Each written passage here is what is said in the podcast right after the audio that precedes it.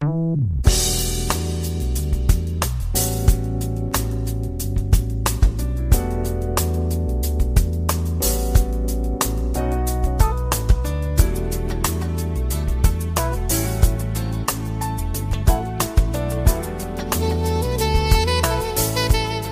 友们，大家好，欢迎来到蔡老师健康讲堂，我是您的蔡老师。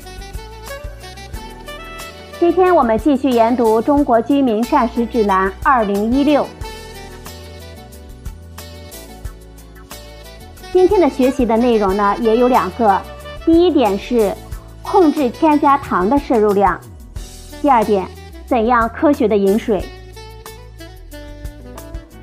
首先看第一个小问题：控制添加糖的摄入量。我们要少喝含糖的饮料。含糖饮料是指糖的含量在百分之五以上的饮品。多数饮品含糖是在百分之八到百分之十一左右，有的高达百分之十三以上。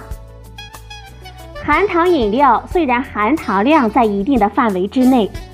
但是由于饮用量大，所以我们很容易在不知不觉当中超过五十克糖的限量。多饮呢，不但容易使口味变重，还会造成不良的膳食习惯和超重、肥胖。因此，我们建议不要多喝含糖的饮料。添加糖是指人工加入到食品中的糖类，具有甜味的特征，包括单糖和双糖。常见的有蔗糖、果糖、葡萄糖、果葡糖浆等等。常用的白砂糖、绵白糖、冰糖、红糖都是蔗糖。建议每天添加糖的摄入不超过五十克。含糖饮料不是基本的食物，许多人喜欢喝含糖的饮料，其中一个主要的原因就是因为白开水没有味道。饮料的甜味或者是其他的味道，能够刺激我们口腔的味觉，增加我们愉悦感，并成为习惯。少喝的办法是逐渐的减少，或者是用其他的饮品来替代，比如饮茶。茶不仅能够使我们在味觉上得到一定的满足，而且有益于我们的健康。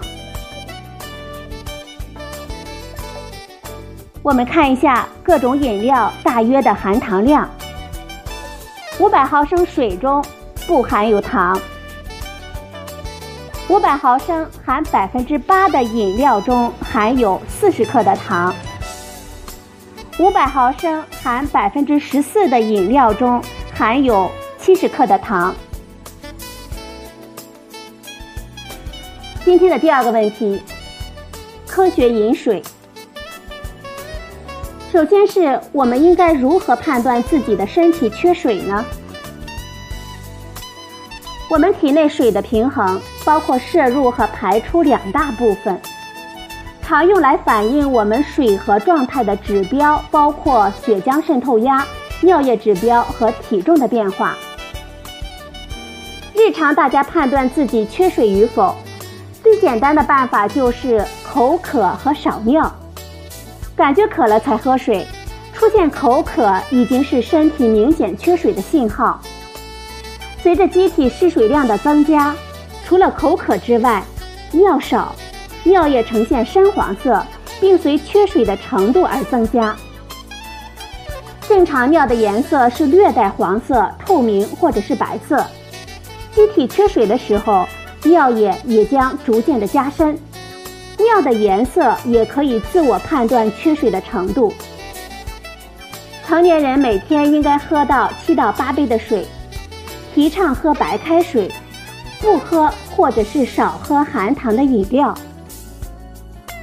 饮水不足或者是丢失水分过多，均可以引起体内的失水。在正常的生理条件下，我们人体通过尿液、粪便。呼吸和皮肤等等途径丢失水，随着水的不足，会出现一些症状。当失水达到我们体重的百分之二的时候，我们会感到口渴，出现尿少；失水达到我们体重的百分之十的时候，我们会出现烦躁、全身无力、体温升高、血压下降、皮肤失去弹性。失水超过我们体重的百分之二十的时候，会引起死亡。水的摄入量超过我们肾脏排出能力的时候，可以引起体内水过多，或者是引起水中毒。这种情况多见于疾病的状况，比如肾脏病、肝病、充血性的心力衰竭等等。正常人极少会出现水中毒。白开水是我们最佳的选择。我们人体补充水分的最好方式是饮用白开水。白开水廉价易得，安全卫生，不增加能量，所以我们不会担心糖过量的带来的风险。饮水时间我们应该分配在一天中的任何时刻。老年人、儿童喝水应该少量多次。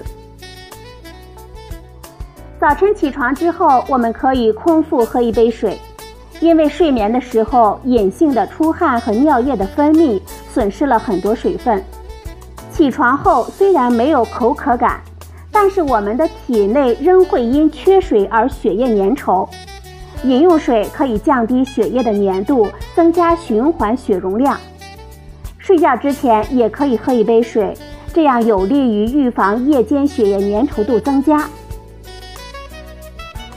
茶水是指用白开水冲泡茶叶所生成的水，除了茶叶中的天然成分，不含有其他的成分。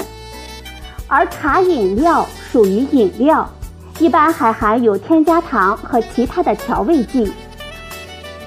饮茶在我们国家有着悠久的历史，经常适量饮茶，不但可以补充水分，而且对我们人体健康有益。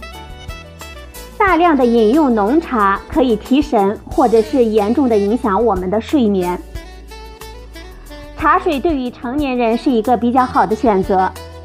饮茶是我们中国的良好传统，来自不同的地域和品种的茶，赋予了水更加丰富的内涵和风味，使得茶水更具有文化性、健康的寓意。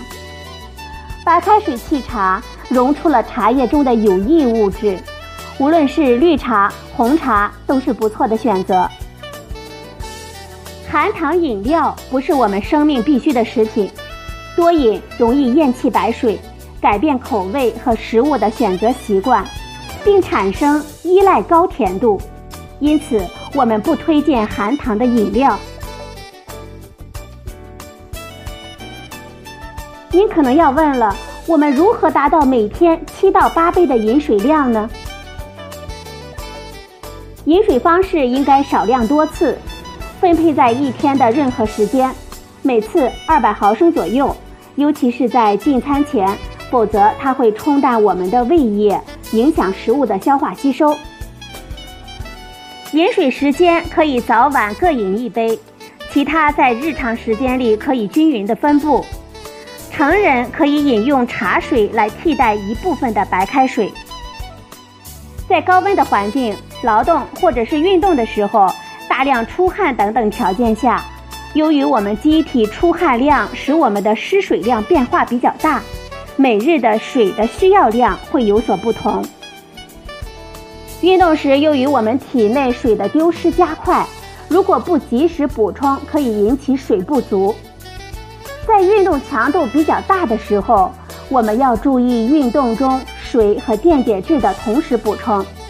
运动后，我们应该根据需要及时补充足量的饮水。最后呢，蔡老师告诉大家要学会看营养标签，聪明的选择食品。